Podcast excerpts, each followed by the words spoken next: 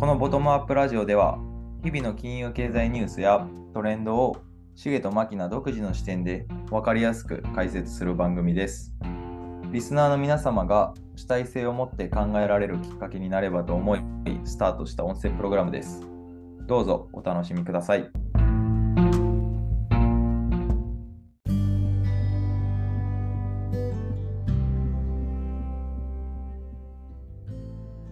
しげさん、こんばんは。はい、こんばんは。今日もお疲れ様です。お疲れ様です。いやー、12時になっちゃいましたね。今日はまた夜中ですね。はい、まだ仕事は終わりません。いやー、すごいですね、この時間まで。まあまあ、あの、夏休み遊ぶためですね。いや、もう言うてる間に夏ですよ。そうです、もう今日なんてもうめちゃくちゃ暑かったんで。今日めっちゃ暑かったっすね。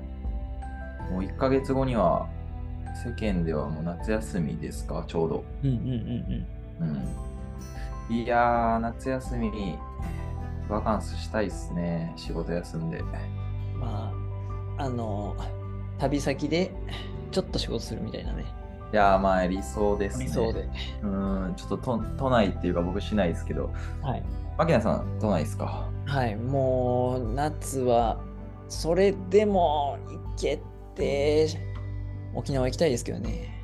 うーん、そうですね。たら、まあ、やったら湘南で過ごしますかね。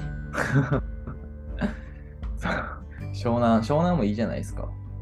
まあまあ、あの、まあでも、なんかね、非現実的なはいあれを味わいたいですよね。夏らしいことをね。まあ、今年は本当にもう全力疾走でうん2、月から走ってるんでね、ちょっと一回あ朝みたい。あ、素晴らしいです。もう半年なんでね、残りもね。やっぱ継続ですよね。はい。うん。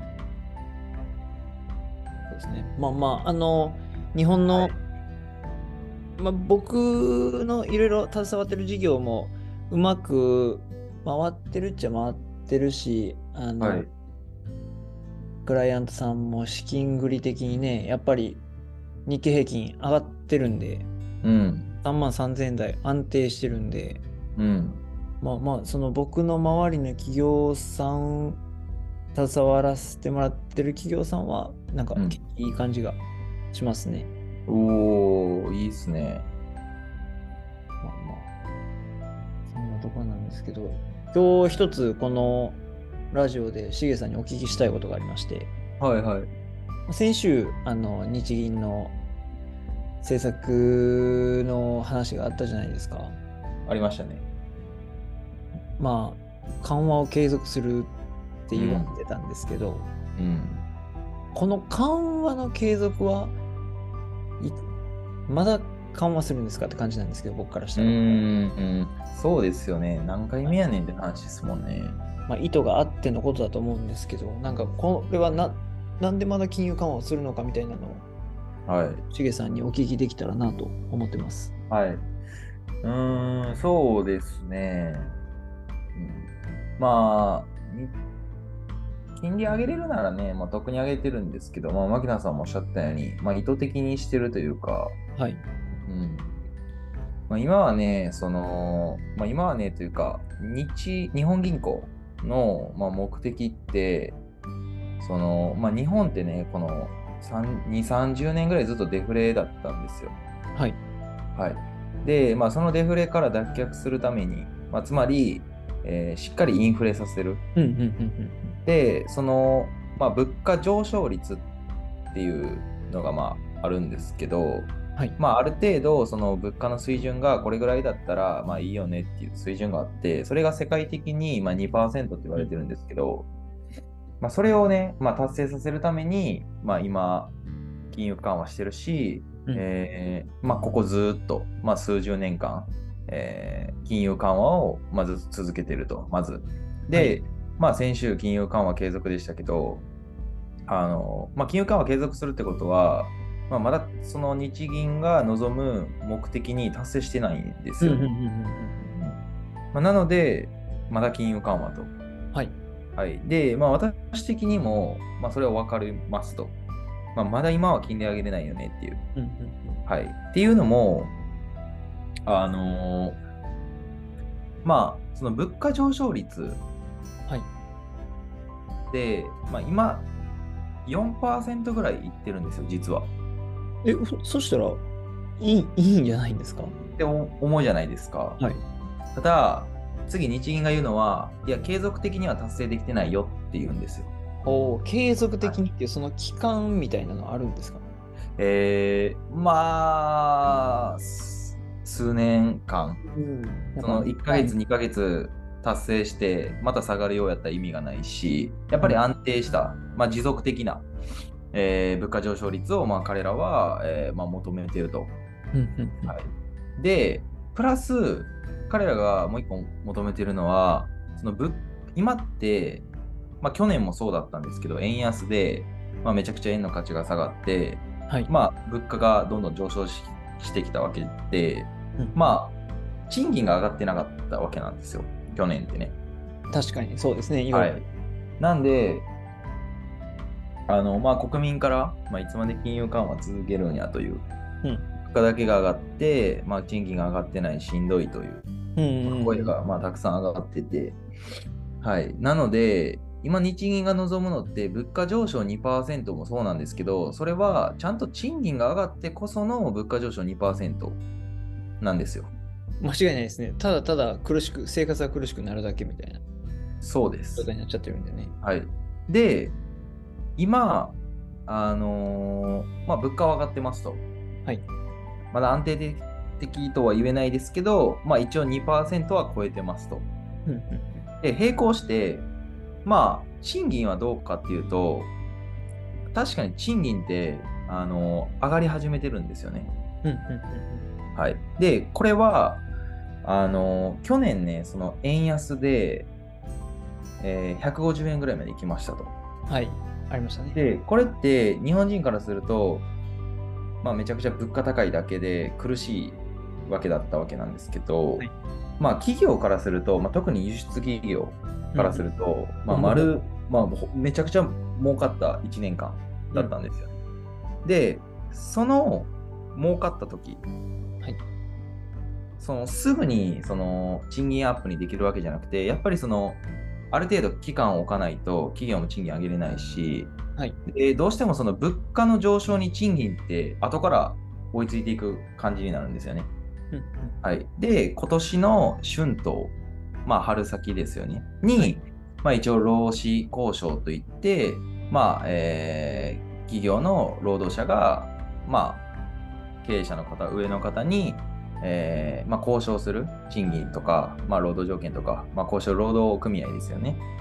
で、まあ、やっとね、大企業が、まあ、どんどん賃金を上げていきますっていう、まあ、発表がありましたと。はい。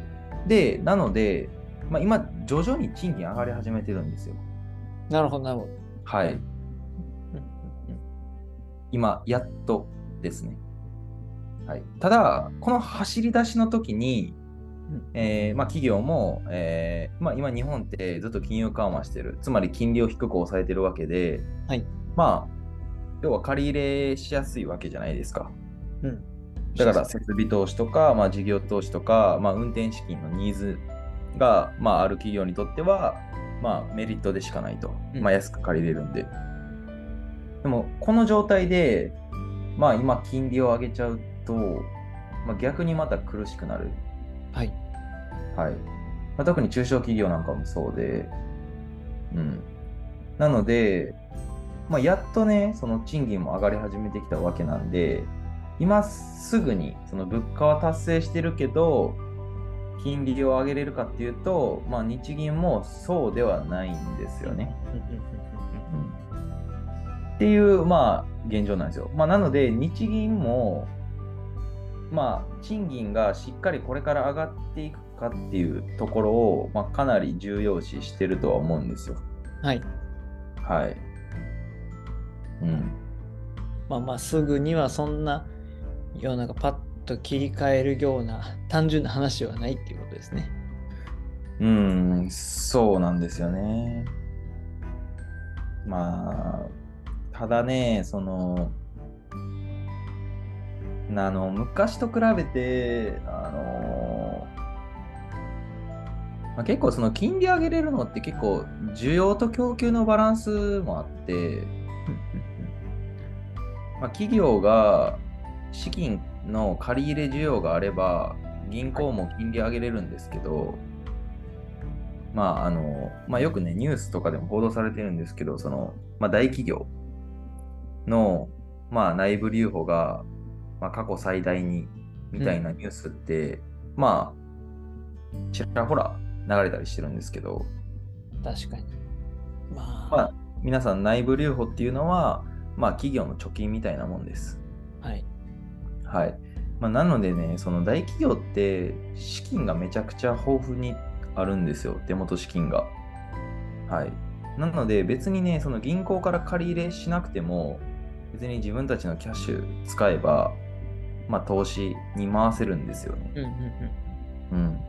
でも、なかなかね、あのーまあやっぱりその日本って、まあこれは昔からの風習とか、まあでもあるんですけど、そのやっぱ海外、特にアメリカとかと比べて、まあガンガンその、なんて言うんでしょう。まあアメリカやったら例えば、まあガンガンね、その手元資金の設備投資や人材投資、事業投資に回して、それを後から回収していくっていう、うん。はい。まあ、まあ、マインドなんですけど、日本ってどっちかっていうと、まあ、守りの思考といいますか、アメリカが攻めだとしたら、日本はちょっと守りの思考で、まあ、どうしても貯金しちゃう。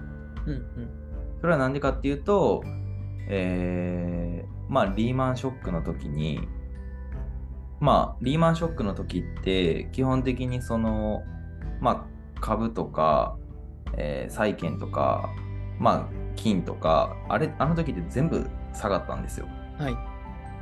普通、あの、株が上がれば、まあ、債券は下がってう、ん逆に株式が下がれば債券は上がる、まあ、金は上がる、みたいな、まあ、分散投資って、まあ、聞いたこと皆さんあると思うんですけど、まあ、これが一般的な考え方なんですけど、リーマンショックの時でそれが全て通用しなかったんですよ。全部下がったんですよ。で、やっぱりその時の、まあ、えーまあ、経験とか教訓がある人が、やっぱりその、まあ、中には経営層の方にもいらっしゃると思うんですよね。はい。はい。なので、やっぱり、ちょっとでもその、そういう時になった場合、まあ、今回のコロナショックとかでもそうですけど、やっぱり一番必要になるのってキャッシュじゃないですか。はい。すぐ必要な現金化できるものもキャッシュしかないと思うんですけど、やっぱりその思考がずっと根強く残ってるからこそ、どうしても日本の、えーまあ、そういう大企業とかって、あまり投資に回したがらない。はい。どうしても手元資金置いときたいっていうのがやっぱり根強く残ってるので、うん、そこが結構、うん、まあだから政府とかもその内部留保を賃金賃金アップに使いなさいとか賃上げに使いなさいとかって言うんですけど、まあ、なかなかね企業もそれができないとうんうん。なので、まあ、これまで賃金が、まあ、なかなか上がらなかったんですけど、まあ、去年とか、まあ、業績がいい企業とかはやっと、まあ、今年の春闘から、まあ、賃上げができるようになってきた。まあ、なので、まあ、どんどん上向きには進んでるとは思うんですけどね。うんうんまあまあ、その内部留保っていう部分は、この前のコロナの影響も少なからずあるんかなっていうのは思いますね。いや、めちゃくちゃあると思います。んいつああいうことが起きるかわからない、この世の中なんで、そうですね。まあ、自分のキャッシュを出したくないっていうのは気持ちはわかりますね。まあでも今のはね、その大企業で話しましたけど、あの、まあ日本はね、98%ぐらいはもう中小企業なんで、はいやっぱり中小企業は、うん、しんどいですよね。そのコロナの時、結構助かってた企業いっぱいあると思うんですよ。はい。金融機関が味方についてくれて、まあ、ゼロゼロ融資とかもはい。あのましたね。まあ、もしかしたら聞いたことあると思うんですけど、まあ、それであの助かってた企業いっぱいあると思うんですけど、まあ、ゼロゼロ融資もね、そのまあ、何年後かしたらその利払い発生するんで、それがやっと今になってきてる。まずいですね。まずいんですよ。そうなんですよ。なので、まあ、いつだったかな、2ヶ月前、3ヶ月前ぐらいか忘れたんですけど、まあ、日経でも記事で出たんですけど、まあ、結構それで破産ししそうな企業がいっぱいあったという。うんまあ、なので、やっぱりこのそのコロナから、まあ、現在までのこの3年間で、うんまあ、成長してない企業っていうのは、まあ、結構しんどいのかなっていうのはありますね。なかなかみんな大変ですけど、でもそれでもやっぱり攻めの姿勢ではない、なんというか、日本の企業のスタンスっていうのは変えて、もっと挑戦、攻めるそうですね。うん、難しいですよね。風潮がね、出てきたらいいですね。ですよね。まあ、これもね、双方あるんですよね。そのやっぱアメリカって結構攻めの姿勢で、はいその分ね、実力主義なんで、できる人にはこう、えー高い給料を払うけど、まあ、できない人は辞めていく、うんまあ、もしくはリストラされる。でも日本ってそうじゃなくて、まあ、安定した給料を渡す代わりに、えーまあ、リストラは少ない。うん、でも一方で給料はなかなか増えないっていう。うんどっちがいいんですかね。どっちがいいか、もうこれはもう人それぞれですけどね。まあ、難しい問題だとは思うんですけどね。やっぱりね。お金が全てではないですけど、まあ、今の若い世代はあのそういうチャレンジャー精神ではないですけどあのその年功序列っていうこの風潮を変えていけるような企業がいっぱい出てきてそこに投資家の方がしっかり投資してうん。で新しいことが生み出されていくうん。そういったその新しいことに挑戦できる人たちにお金が回るような仕組みができれば、うん。まあ、今の日本もう少し良くなっていくのかなって僕は個人的に思いますかね。いや、まあ本当そうですよ。最近ね、あの政府もあの法人税上げましたけど、はい、もうなんでそんなことすんねんみたいな感じじゃないですか。うななないくつかはスタートアップに優しいなんかも出てましたけど、でもそれ上げちゃおしまいでしょっていう。ですよね。うん。まあでも今、牧野さんもおっしゃってましたけど、やっぱりね、その、やっぱ昔からのそういう風習ってやっぱなかなか変わらない。根強く残ってる。だからやっぱそこを変えていけるような、うーん、まあ今の、えーまあ20代うんとか、まあ10代の方とかが、まあ10年後、20年後、まあ、どんどん日本を変えていけるような、そういう風習を変えていけるような方が存在してくると、まあ、もしかしたら変わってくるかもしれません。まあなんとか僕たちが今頑張ってでそういう未来ある人たちに何か投資ができるような立場になればそうですねベ。ストですね。いやこはね、もう頑張っていくしかないですね。はい。お話できてちょっとがまた頑張らなあかんなって今思いました。そうですね。はい。私もより一層頑張らないとって思いましたね。うん。あですね。はい。まあじゃあ今日はこんなところで、はい、そうですね。はい、詳しくありがとうございます。いやいや、もうこれはでもね、答えないんでね。ですよね。なのでちょっとしげさん頼りになっちゃうんですけど。いやでもね、まあ、こういうのは考えてみるのもね、うん、結構ね、まあ、皆さんも一緒に考えていただければなと、うん、思いますけどね。ぜひね、コメント、メッセージいただければ返信します。ね。何かね、ご質問とか聞きたいことありましたらね、あの、はいメッセージを送ってくださればお答えしますので、はいはということで、本日もありがとうございました。い。はい。ありがとうございました。はい。おやすみなさい。はい。お疲れ様ですお。疲れ様です。